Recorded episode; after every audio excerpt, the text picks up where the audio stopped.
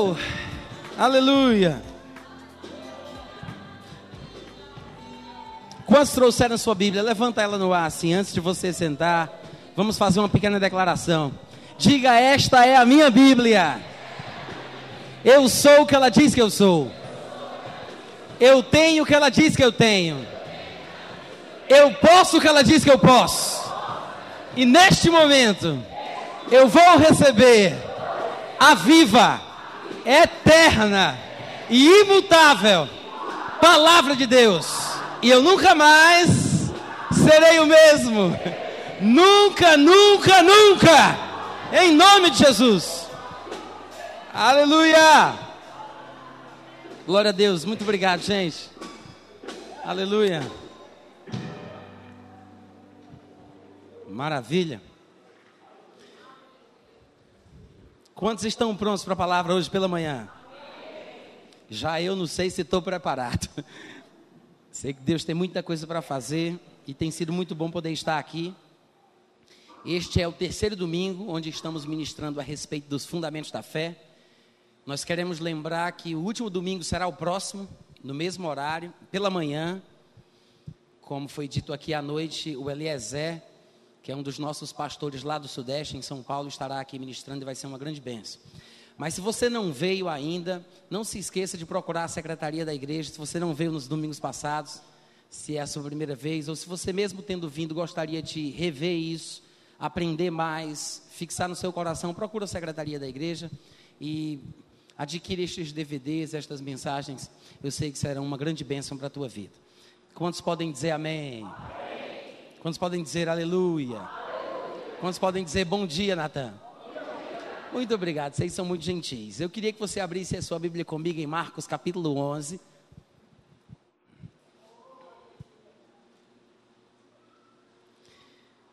Jesus, vai devagarinho, Jesus. Marcos capítulo 11, versículo 22, 23 e 24. Todo mundo encontrou? Jesus lhes disse: Tende fé em Deus ou numa melhor tradução, tenham a fé de Deus. Porque em verdade vos afirmo que se alguém disser, tem alguém aqui hoje pela manhã?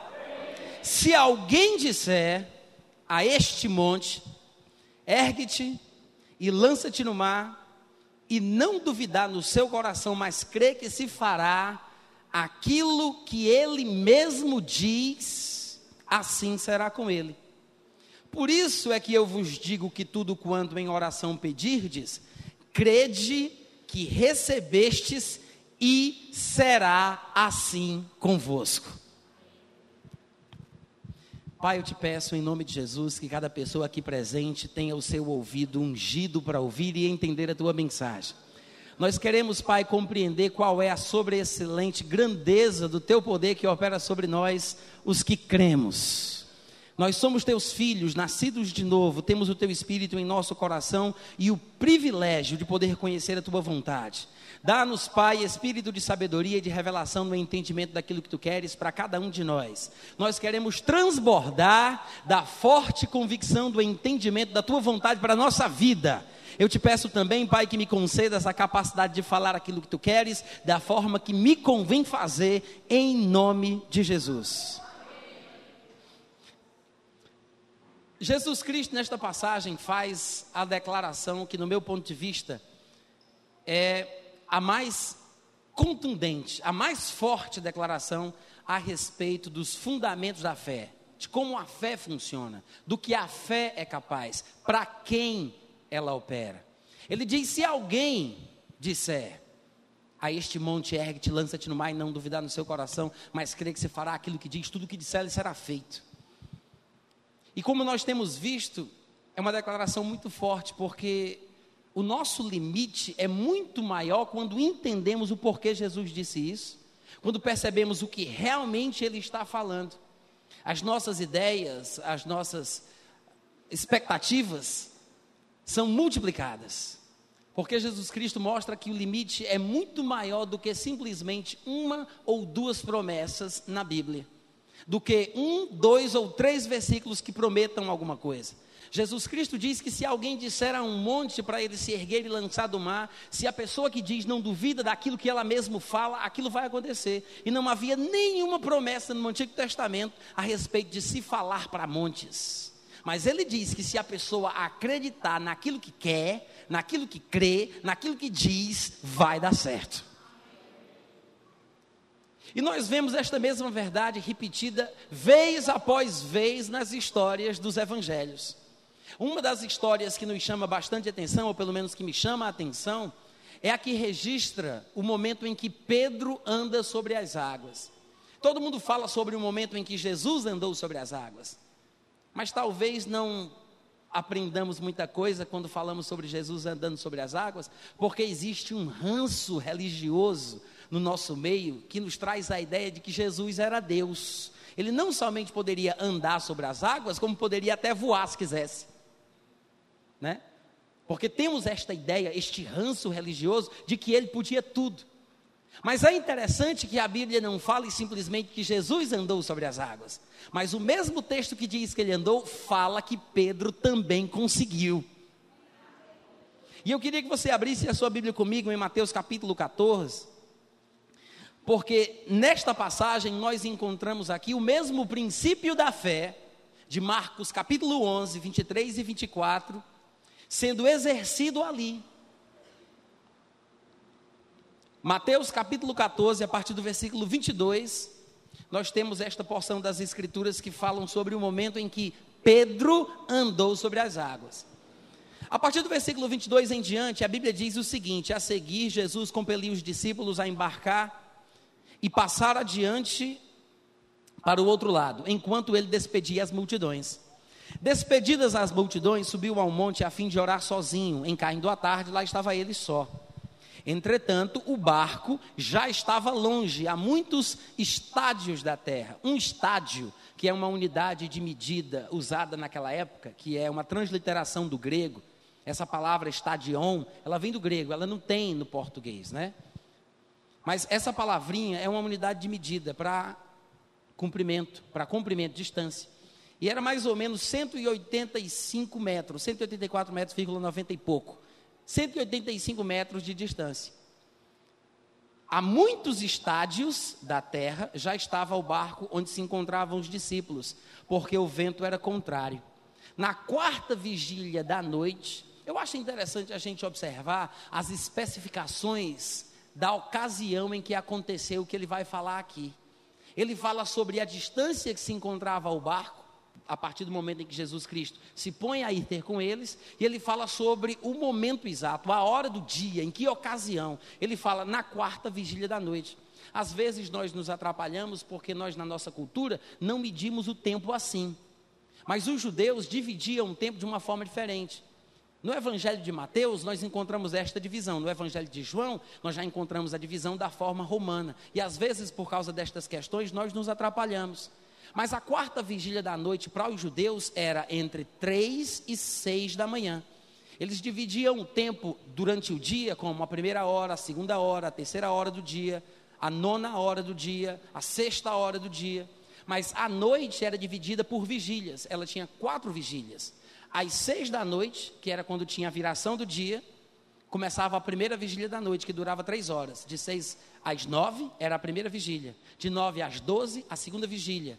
Da meia-noite às três da madrugada, a terceira vigília. De três às seis da manhã, a quarta vigília da noite. Que era quando então vinha às sete horas, a primeira hora do dia. Oito horas, a segunda hora do dia nove horas, a terceira hora do dia. Que é por isso que lá em Atos capítulo 2, quando eles se põem a falar em línguas, o povo diz que eles estão embriagados, e ele diz: Como poderiam estar embriagados estes homens, sendo esta a terceira hora do dia? Nove horas da manhã, né? Então, aqui na quarta vigília da noite, entre três e seis da manhã, eu quero que você observe que lá em Fortaleza, quando, era, quando eu era criança, eu tinha aprendido que essa era a hora das almas. tem aquela penumbra, né? Não dá para saber se o sol já nasceu ou não. Então, olha o pano de fundo que o Espírito Santo vai colocando aqui para a gente, para que compreendamos o porquê que esses homens pescadores, barbados de cabelo no peito, gritaram achando que estavam vendo fantasma. Era na hora das almas, gente. Era de três às seis da manhã. Não dá para saber com certeza se o sol já tinha nascido ou não, mas de repente aparece aquele vulto. Quem aqui sabe o que é vulto? Aparece aquele vulto andando por sobre as águas. Gente não anda sobre as águas, gente afunda. Gente normal afunda. Mas quando os discípulos viram aquilo, ficaram assustados. A Bíblia diz que neste período, entre três e seis da manhã, lá vem Jesus andando por sobre o mar. E os discípulos, ao verem mandando sobre as águas, ainda não sabiam que era Jesus. Claro que a narrativa aqui fala como se soubessem, porque o texto foi escrito 60 anos depois do ocorrido, né? Então eles já falavam sabendo de toda a história. Então eles narravam a coisa já contando que era Jesus, mas no momento em que aconteceu, eles não sabiam. Quando viram Jesus andando por sobre as águas, ficaram aterrados e exclamaram: É um fantasma! E tomados de medo, estes homens, pais de família, Pedro até sogra já tinha, gritaram apavorados. Eu acho que às vezes a gente não imagina o estado emocional desse povo na hora que eles viram isso. Quem aqui nunca teve um susto? Eu acho que às vezes quando nós lemos a Bíblia, é porque ela tem esse linguajar já ultrapassado do século XVI, bem arcaico, né? Parece mais um romance que nós estamos lendo. E o palavreado é tão fora do uso que a gente não consegue entender o que aconteceu. A gente pensa, eles gritaram, como terá sido? Oh! Quando assistimos os filmes que falam de Jesus, né? Os filmes das histórias da Bíblia, e nós vemos aquelas coisas, oh meu Deus, é um fantasma. Oh! Não foi assim não, viu, gente? Foi pavor mesmo. Ah!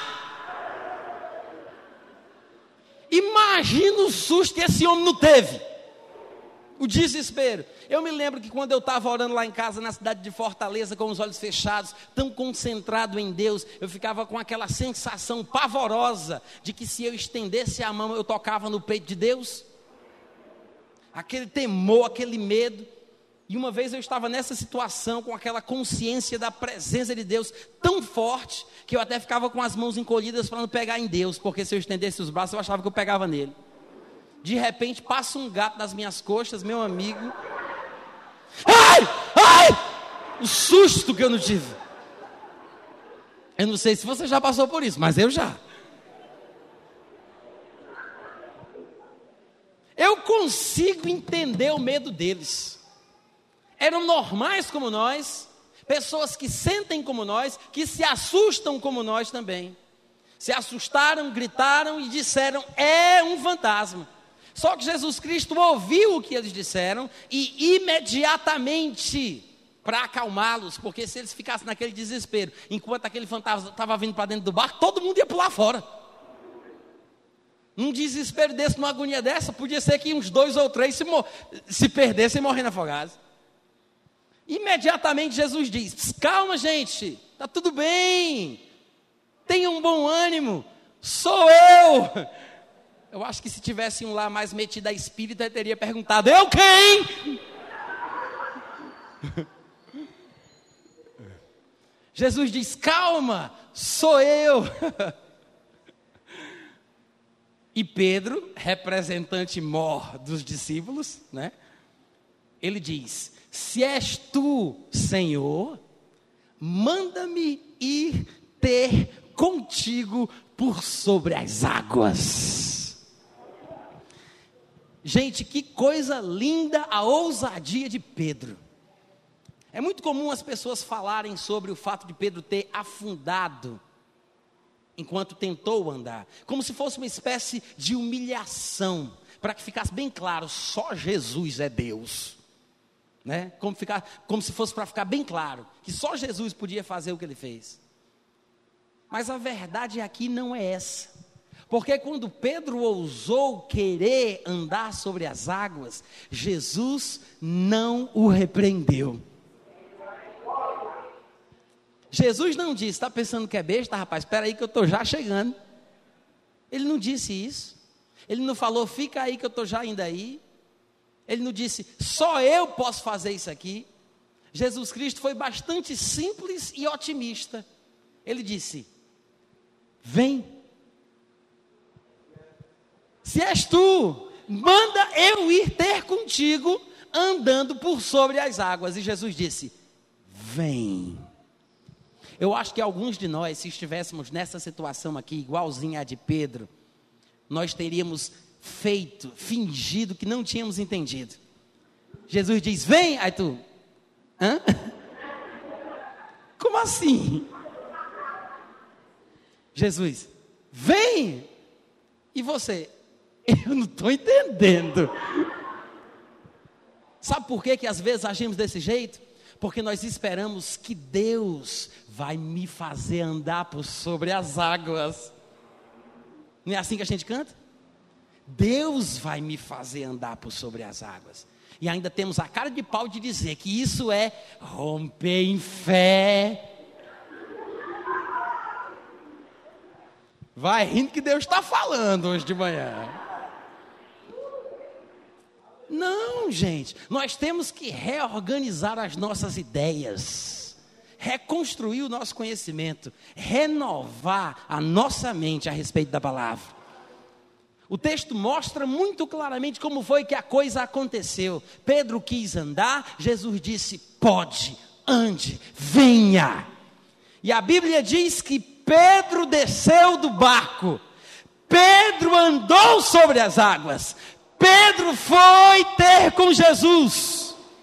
Pedro reparou na força do vento. Pedro teve medo.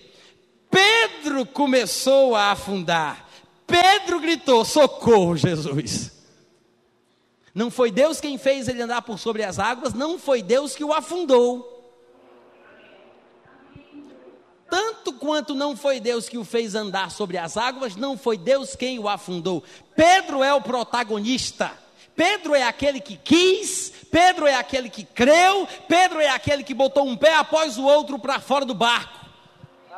O problema da gente, às vezes, no processo para a manifestação do milagre em nossa vida, é que nós oramos com fervor, clamamos com fervor, dizemos que cremos, e na hora de fazer aquilo que devemos, nós esperamos que Deus pegue nas nossas pernas e nos leve no colo.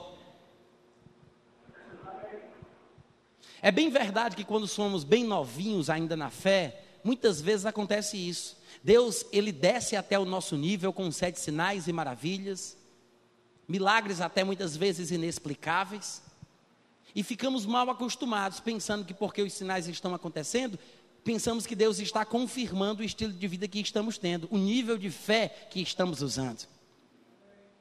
Mas Deus não desce ao nosso nível para que fiquemos conformados, mas para nos estimular, para que subamos até o nível dele. Ah, mas Deus não me ama. Isso não quer dizer nada. Imagina um homem de 32 anos de idade sendo trazido pelos pais no colo, nos braços. O menino é normal, perfeitamente saudável. Mas o pai traz o menino no colo, coloca ele no primeiro, no, na primeira fileira da igreja para poder assistir o culto. Todo mundo fica aterrorizado com aquilo e pergunta: o que foi que aconteceu? Ele está doente, levou uma queda, está paralítico? Não, é só porque eu amo ele. Ninguém se exporia tanto. Se nós achamos isso ridículo, não vamos pensar que Deus vai fazer o mesmo conosco. Não tem alegria maior para o pai do que chegar aquele dia onde pela primeira vez ele vai poder soltar o menino para andar com as próprias pernas e ele dizer: Vem para o papai, meu filho. Vem para o papai. O menino andar sozinho.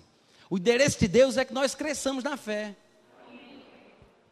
E muitas vezes nos acostumamos com os sinais, com os milagres, com as maravilhas, e achamos que isso é o sinal da espiritualidade. E até ficamos com um preconceito, dizendo às vezes assim: ah, mas não é bíblico ver para crer. Não, irmãos, é bíblico ver para crer.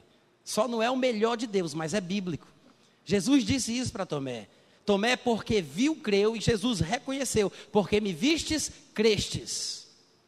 Noutra ocasião, lá em João 4, 58 é 4,48, é 5,48, é 5,58?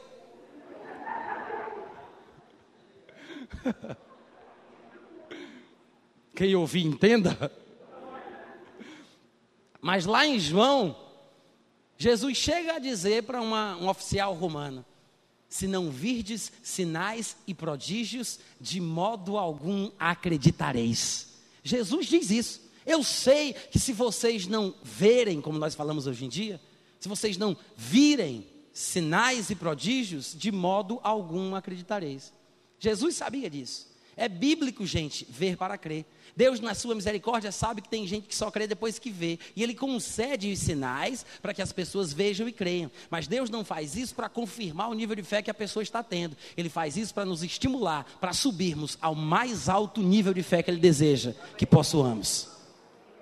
O nível de fé onde cremos naquilo que é dito, sem precisar ver.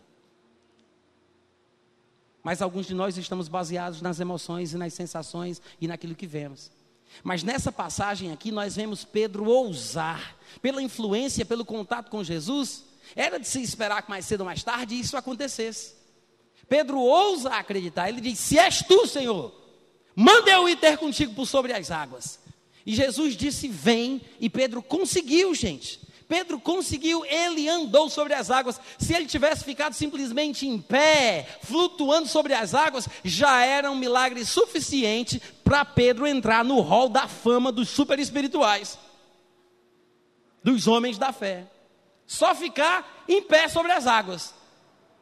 Mas ele andou, ele deu passos. Não importa se ele afundou, a questão é, ele conseguiu, gente. Deu certo funcionou por um breve período de tempo que seja, mas funcionou. Ele conseguiu isso. E o que é interessante é que nós vemos explicações diversas sobre o acontecimento, ou interpretações equivocadas também, como no caso da música que eu citei aqui há pouco. Como as pessoas veem um texto como esse? Elas não param para pensar com interesse verdadeiro é muito mais fácil sair falando de qualquer jeito, cantar de qualquer jeito, do que cantar a palavra. Não tem nada melhor do que cantar a palavra de Deus, pregar a palavra de Deus. E uma vez eu li certo livro, e um pregador, se eu não me engano, da Coreia do Sul ou Coreia do Norte, uma das maiores igrejas do mundo, Coreia do Sul, ele falava a respeito da palavra rema, que é bem popular no nosso meio. E esse pregador ele dizia o que significava a palavra rema. Ele disse que certa vez lá na região dele teve uma inundação e houve uma grande enchente. E determinados jovens evangélicos cristãos ficaram presos, ilhados num lugar. E à medida que a coisa ia acontecendo, eles poderiam ser é, submergidos porque a água estava crescendo cada vez mais. E eles precisavam passar rápido enquanto a distância era pequena para um lugar seguro. E eles se lembraram, diz este pregador neste livro, eles se lembraram do que aconteceu com Pedro. E eles quiseram andar por sobre as águas também, né? E tentaram fazer isso porque se funcionou para Pedro, para Pedro funcionaria para eles. E a história conta, ele diz isso no livro, que enquanto eles tentaram, eles foram mortos, afogados. Não conseguiram e não deu certo. E ele vai dizer, a moral da história é que ele vai dizer, não funcionou para eles porque eles quiseram fazer dar certo, mas funcionou para Pedro porque Pedro tinha, não diga glória, não diga aleluia, não diga amém, porque Pedro tinha uma palavra rema na sua vida. Ele diz que só funcionou para Pedro porque Pedro tinha uma palavra específica para ele, uma palavra rema. E essa palavra rema se popularizou no mundo inteiro com esse sentido por causa desse pregador, que não é Kenneth Hagin, veja você. E no mundo inteiro as pessoas usam a palavra rema, conhecem a palavra rema por causa desse homem, dessa forma. Mas não é esse o sentido bíblico do texto que nós estamos lendo aqui, gente. As pessoas dizem, Jesus falou para Pedro ir, é por isso que deu certo. Mas você tem que lembrar que foi Pedro que mandou ele mandar. Eu acho que vocês não entenderam, deve ter um problema nesse microfone, eu vou tentar de novo. Jesus mandou Pedro andar sobre as águas, mas foi Pedro que pediu para ele mandar. Amém. Foi da ideia de Pedro, Foi Pedro quem quis. Não foi, Jesus, não foi Jesus quem inventou isso. Foi Pedro quem quis. Manda eu ir ter contigo por sobre as águas. Jesus só fez dizer: Seja feito como tu queres. Ele disse: Venha, venha. Pedro quis, Pedro creu, Pedro falou o que queria e Pedro fez. Foi no processo para a manifestação do milagre que ele perdeu a benção. Muitas vezes nós também fazemos assim. Nós cremos, nós dizemos o que queremos, nós fazemos aquilo que cremos e estamos no processo para a manifestação do milagre. Talvez muito próximo estivesse Pedro de Jesus, porque Jesus não parou para ficar esperando ele vir. Ele foi encontro, de encontro a ele. Enquanto ele vinha, Jesus também estava indo. Tanto é que a Bíblia diz que no momento em que ele começa a afundar, Jesus estendeu a mão. O que ele queria era chegar em Jesus e voltar para o barco. Daria certo, estava dando, estava funcionando. Mas antes da plenitude do desejado, antes de acontecer a plenitude do que ele queria, do que ele cria, ele abriu a mão. Muitas vezes nós fazemos isso. Nós estamos crendo por uma determinada coisa. Em nome de Jesus vai ser assim. A coisa vai dar certo. Eu recebo isso. Em nome de Jesus. E a coisa está vindo. Só porque não vemos, não quer dizer que os poderes sobrenaturais não estejam funcionando, gente. A coisa está trabalhando em nosso favor. Os anjos estão se movendo. Deus está mandando negócio. Aí quando chega bem pertinho da bênção se manifestar, aí você se levanta e diz: Ah, não vai dar certo não. Ah, deixa para lá. Não, eu desisto. Ah, chega. Ele precisou dar passos até chegar em Jesus Cristo. A cada passo que ele dava, esse foi o problema. A cada passo que ele dava, ele pensava sobre o que estava fazendo. Ele olhava para o vento, ele olhava para as pernas, ele olhava para o mar, olhava para Jesus, olhava para o barco, olhava para o vento, olhava para as, ondas. A Bíblia diz que ele reparou. Você já parou para pensar sobre isso? Foi aí onde começou a derrota de Pedro. O milagre estava acontecendo, não estava, gente? Estava. Mas ele reparou no meio da benção. Não tinha acontecido ainda o que ele queria. Manda eu ter contigo, ele tinha que chegar em Jesus. Mas o milagre estava acontecendo. No meio da bênção, enquanto a coisa se desenrolava, ele parou para pensar, que é o que a gente faz. Ele reparou na força do vento, reparou na força das águas, e aí ele teve medo. Não diz que as ondas subiram mais alto, não diz que o vento soprou mais forte, o mar não mudou, o vento não mudou, foi Pedro quem mudou, gente. O mar era o mesmo, o vento era o mesmo, mas Pedro já não era. Mudou o ponto de vista, mudou sua concentração, mudou o seu pensamento. E a Bíblia diz que quando ele reparou na força do vento, teve medo, ele começou a submergir. Sabe o que significa isso? Ele não estava sobre areia movediça. Ele estava em cima das águas. Águas, gente. E a Bíblia diz que ele começou a afundar. Ele foi afundando devagarinho. Entendeu o que eu falei? Ele foi afundando aos pouquinhos. Não foi de uma vez, tibum, e afundou. Ele foi afundando aos poucos. Sabe que isso é um milagre ao contrário? Ele foi afundando devagarinho em cima das águas, não era areia movediça, não, gente, era para afundar de uma vez.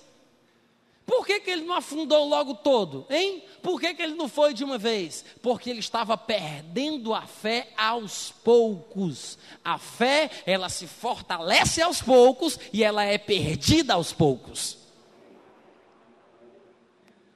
Agora, se você sabe como perder a fé, você sabe como obtê-la porque é do mesmo jeito, só que na direção contrária. Se você sabe como ter medo, você sabe como ter fé. É por isso que logo em seguida Jesus vai repreendê-lo, dizendo: Por que duvidaste? A Bíblia diz que ele teve medo e começou a afundar. E Jesus perguntou: Por que duvidaste? Medo, dúvida, é fé na coisa errada. Se eu duvido do que a palavra de Deus diz, é porque eu estou crendo em outra coisa. Temer é acreditar no pior. Isso é temer, acreditar no pior. É por isso que eu acho muito interessante quando, naquela passagem de Mateus capítulo 5, Jesus é chamado por Jairo para orar pela sua, pela sua filha. Não sei se os irmãos lembram, mas a Bíblia diz que Jairo chega até Jesus e diz que a filhinha dele está doente. E, e, o, e o pai, ele diz: Vai até a minha casa, coloca a mão em cima dela, para que ela seja curada e viverá. Aí Jesus disse que iria com ele, e foi. E Jesus foi com ele. Porque o homem queria que, Jesus botasse a mão nela. Ele diz: põe a mão sobre ela, para que ela seja curada. Era o tipo de fé que ele tinha, era como ele estava acreditando. Ele queria que Jesus fizesse isso. Enquanto Jesus estava indo, Jesus aceitou. Jesus disse: Eu vou, estava indo. Aí vem aquele negócio lá da mulher do fluxo de sangue. Acontece aquele, aquele, aquele, aquele intervalo ali, não sabemos quanto tempo eles passaram naquele momento. Mas o que é curioso é que Jesus tinha ido, tinha aceitado, estava no caminho. No processo, chega alguém da casa de Jairo e diz: Rapaz, demorou demais, morreu já. O homem queria que Jesus fosse colocar a mão nela, para que ela ficasse curada, mas agora estava morta. Não dava mais certo, não prestava mais. Até os que vieram da casa de Jairo disseram: Não importunes mais o mestre. A Bíblia diz que quando Jesus ouviu Está escrito, gente, lá em Marcos capítulo 5: Jesus não acudiu aquelas palavras, mas ele logo disse a Jairo: Não temas, crê somente e ela viverá. Jesus disse: Não temas, depois que a mulher já morreu, depois que a menina já morreu, isso, isso nunca te intrigou? Eu nunca conseguia passar desse versículo. Eu não entendia por que Jesus disse para Jairo não ter medo depois que ela já estava morta. A gente tem medo de pegar doença, a gente tem medo de morrer depois que está doente, mas depois que morre não tenha medo? A menina morreu, Jairo. Aí Jesus diz: Não tenha medo, não. De quê? Já acabou mesmo? Não tem medo de quê? Não tem medo de quê? Isso não é intrigante? Porque quando a pessoa morre, você entra na convicção de que agora não tem mais jeito. É o medo, o pavor, a agonia, a certeza do desespero, a confiança no fracasso, a sensação de derrota garantida. Isso é ter medo, é acreditar no pior. Aquela sensação de desespero, aquele pavor, Jesus disse: não tenha medo. Eu sei que ela morreu, mas eu digo uma coisa para você: não tenha medo. Porque se você só acreditar, ainda dá certo. E outra coisa interessante, o que é que Jesus faz?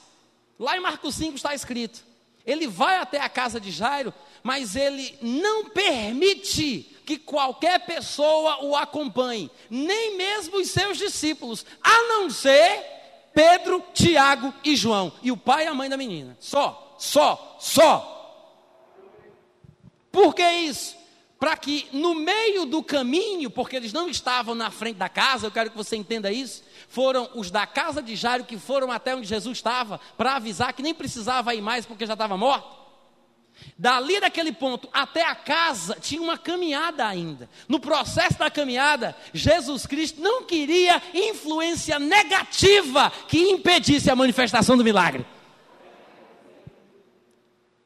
Não permitiu que ninguém fosse. E quando chegou lá, quem estava lá chorando e lamentando, ele mandou sair. Mandou sair. Jesus não acudiu às palavras que diziam que a menina estava morta, contudo, diz o versículo, contudo, não permitiu que qualquer outra pessoa o seguisse. Veja que ele tomou providências para que a fé funcionasse. Da mesma forma, Pedro, quando decidiu sair do barco e andar sobre as águas, ele deveria também se precaver, não deveria parar para pensar sobre o que poderia acontecer de ruim. Muitas vezes nós reparamos na força, não do vento, mas na força do argumento de um livro contrário. E depois a gente fica se perguntando: por que, eu não consigo crer direito?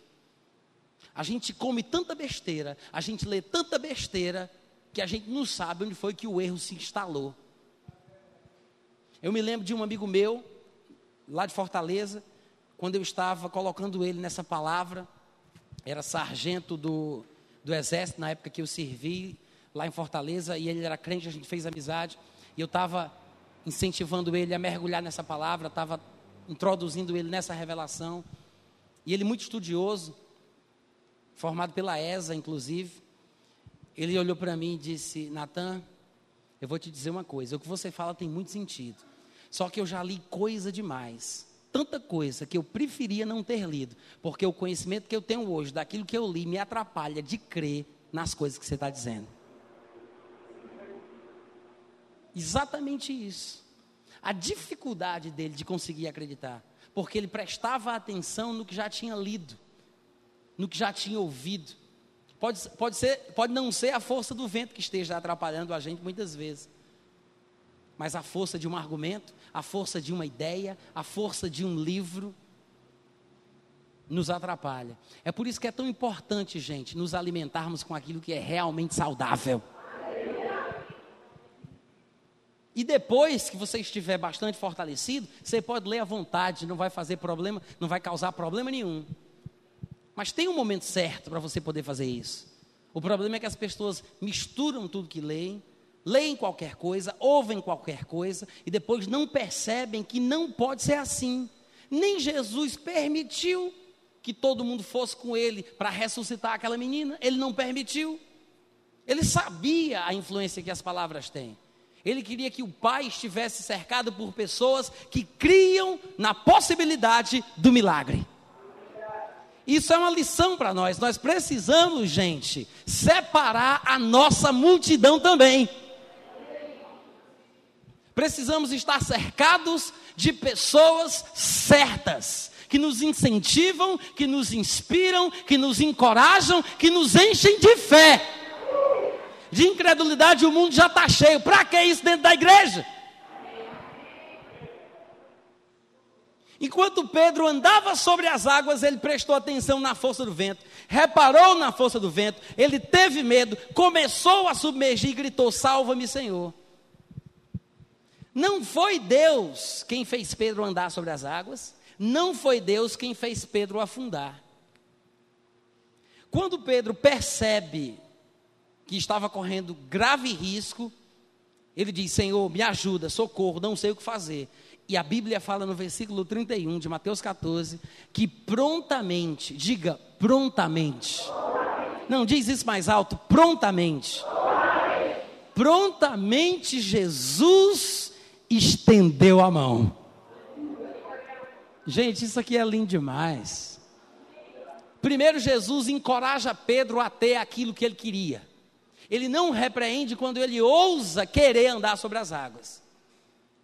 Ele diz: Vai, vem! E ele sai andando. Sabemos que Jesus vai repreendê-lo porque ele começa a afundar. Homem de pequena fé, por que duvidaste? Jesus repreendia de vez em quando, mas Jesus sabia repreender e sabia elogiar. Numa determinada vez ele dizia, homem de pequena fé. Noutra ocasião ele falaria, nunca achei fé como esta, nem mesmo em Israel. Mulher, grande é a tua fé. Elogios, incentivos, reconhecimentos. Mas ele também repreendia de vez em quando. Ele repreendeu Pedro porque ele queria que Pedro entendesse que ele desaprovava a incredulidade de Pedro. Ele não reprovou Pedro quando Pedro ousou fazer uma coisa que parecia que só Jesus podia. Ele não repreendeu por isso, mas ele o repreendeu por não ter ficado firme até o fim. Quer fazer, faça. Se surgir um problema, não desista por causa disso. Quer fazer, faça. Mas não desista, não. Jesus repreende ele porque no meio do caminho ele perde a fé. Mas mesmo repreendendo ele, mesmo não deixando de dar-lhe uma lição, a Bíblia diz que, mesmo desaprovando, prontamente ele estendeu a mão. Que coisa linda, gente! Mesmo repreendendo ele, ele prontamente estendeu a mão. Agora eu quero que você pense na coragem de Pedro, primeiro, de ter querido andar por sobre as águas, de ter saído do barco, e depois que fraqueja na fé, ele diz: Deu certo, não, Jesus, socorro!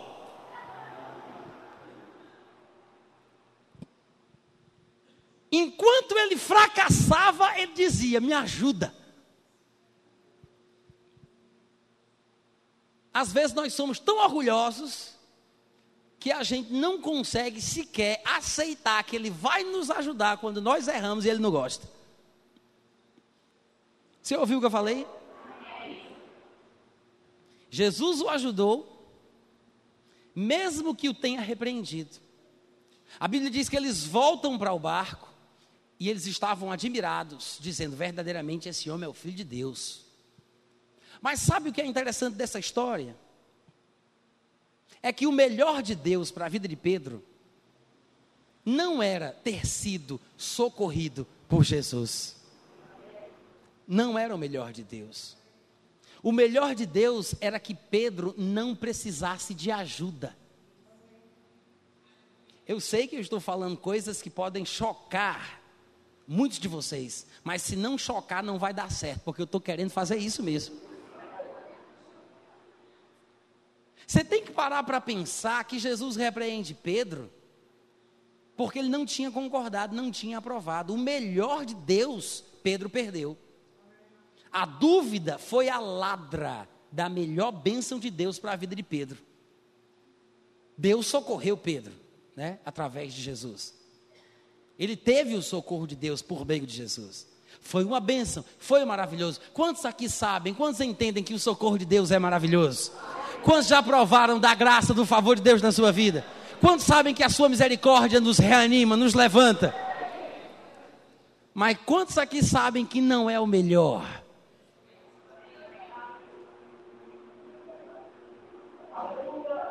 Eu sei que é forte isso que eu estou dizendo aqui, mas o melhor de Deus para a vida de Pedro é que ele não tivesse precisado da ajuda de Jesus Cristo que ele tivesse andado por sobre as águas, que ele tivesse se encontrado com ele, e os dois tivessem voltado juntos para o barco por sobre as águas.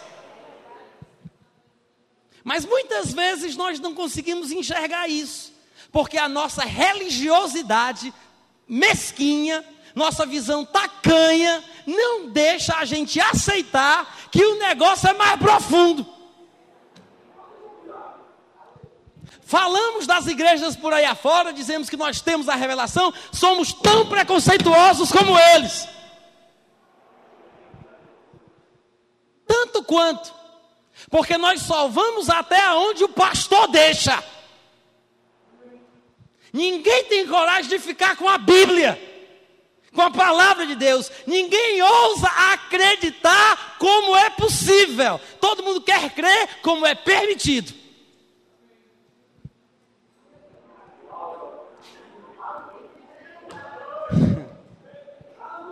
Nós estamos tão acostumados com os nossos pregadores prediletos que nós estamos perdendo a benção.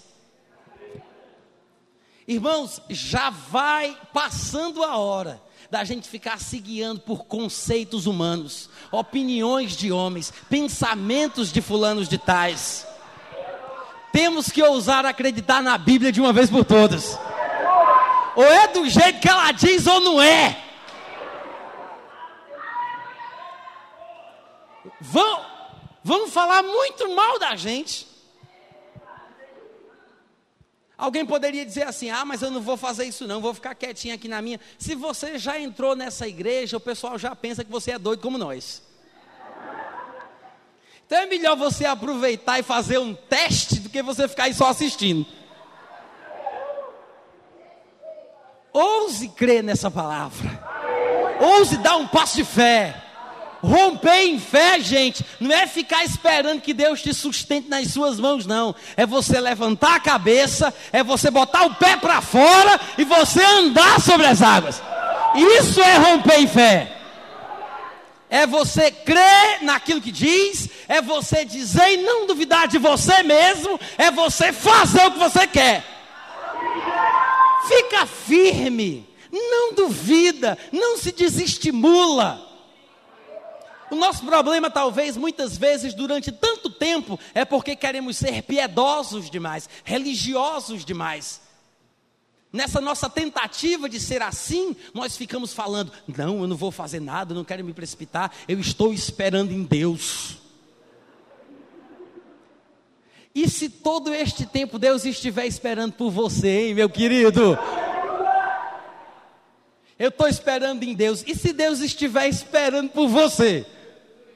Como é que fica? Deixa que eu deixo, é? Talvez seja exatamente por isso que por tanto tempo a gente está crendo para o milagre. Não, eu estou crendo, irmão Natan, eu estou crendo. Está crendo com conversa nenhuma. Você está querendo crer. Você está querendo que Deus creia. Você está querendo que Deus faça. Mas se você tivesse crendo, você estava fazendo. Porque fé verdadeira é um ato, é uma ação, é tomar a iniciativa, é fazer a coisa. Eu me lembro de uma história que o irmão T.L. Osborne disse em um de seus livros: Um homem de Deus, para mim, a representação mais perfeita da pessoa de Jesus que eu já vi passar nessa terra. E ele, muito amigo, inclusive pessoal íntimo do irmão Reagan, quando aquele era vivo, e D.L. Osborne, num dos seus livros, ele conta uma história sobre uma fazenda linda, enorme, muito bem cuidada, bem tratada, gramado, árvores, plantações, flores, cercas bem feitas e pintadas, a coisa mais linda do mundo. E um amigo do dono da fazenda estava lá, chegou para ele, olhou e disse: Meu Deus, depois de ter passeado tanto por essa fazenda, eu tenho visto quanto Deus tem feito por você. Que coisa maravilhosa, Deus está trabalhando na sua vida. Deus tem te abençoado. Deus tem te dado uma fazenda. E diz, rapaz, você não sabe da história toda. Você está falando aí que Deus fez isso, Deus fez aquilo. Você precisava ver quando essa fazenda estava só nas mãos dele, como é que era.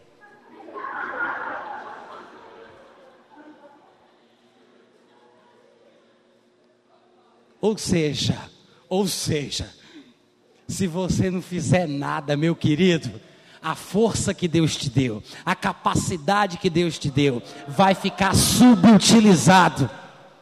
Você precisa usar, acreditar, dar um passo de fé. E se as pessoas te repreenderem, é de se esperar. Mas tenha certeza, Deus não vai te repreender. Ele vai te dizer: vem, vem, vem, vem. É isso que ele faz, ele te incentiva, ele te encoraja, ele te anima, mas você precisa ousar.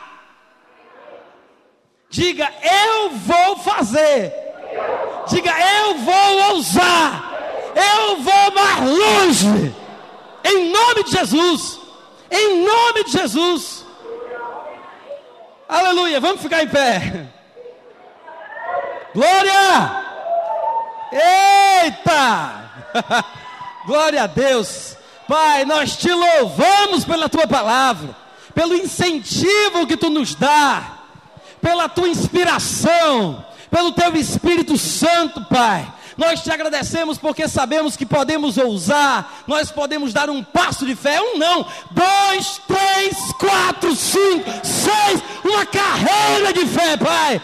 Em nome de Jesus, nós faremos aquilo que podemos nós creremos naquilo que dissestes, faremos a nossa parte, nós vamos romper em fé de verdade, em nome de Jesus, glorificando, Pai amado, o teu chamado, o teu poder sobre nós, somos teus filhos, nascidos de novo, nós somos da tua família, tudo é possível para nós os que cremos, nós podemos tudo em Ti que nos fortalece.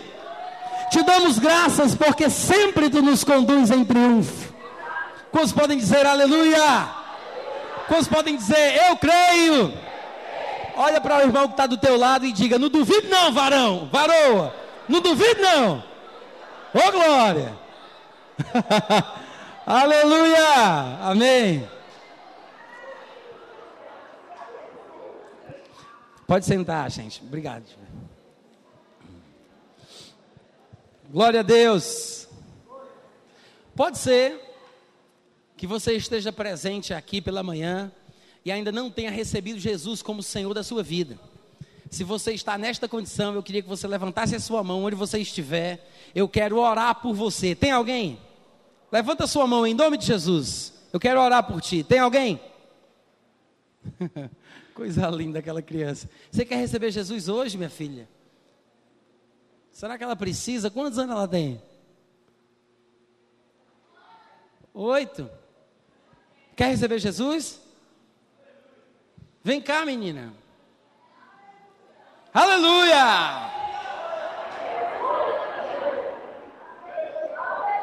Ai, meu Deus! Você tem certeza disso? Que quer receber Jesus? Por quê? Mas sabe que quer. Você crê que Jesus Cristo morreu por você? Crê? Sabe que ele ressuscitou, ele está vivo de novo e foi para o céu? Sabe? Sabe que Deus te ama? Tu quer morar com a gente lá em cima para sempre? Não. Não? É ali nas telhas, não. É no céu, com Jesus, com Deus. Ah, sim, que susto. Vamos orar por ela, gente. Amém? Glória. Ela, os pais dela estão aqui? Não, não né? Tá bom. Mas vamos te abençoar agora, tá? Como é teu nome? Ana Flávia. Ana Flávia. Diz assim comigo, ó, eu creio. Eu creio que Jesus, que Jesus morreu por mim. Morreu por mim. eu creio. Eu creio que eu tenho. Que eu tenho a vida eterna. A vida eterna. Em nome de Jesus. Em nome de Jesus.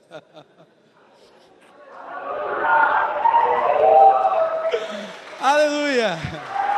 Pai, nós te louvamos pela vida da, da Ana, Senhor. Nós abençoamos. Ai, eu te louvo, Pai, pela tua graça, pela tua bondade sobre ela. Em nome de Jesus, que ela se firme, Deus, na tua palavra, sendo um exemplo, um testemunho vivo para a sua família para os seus pais, que ela seja cheia de graça, de vida, de alegria, em nome de Jesus. A partir de hoje, em nome de Jesus Cristo. Pode ir, ô oh glória! Ô oh, benção. Depois vocês procuram ela lá, tá? Procura saber quem é. Coisa linda. Tem alguém que quer se converter de novo?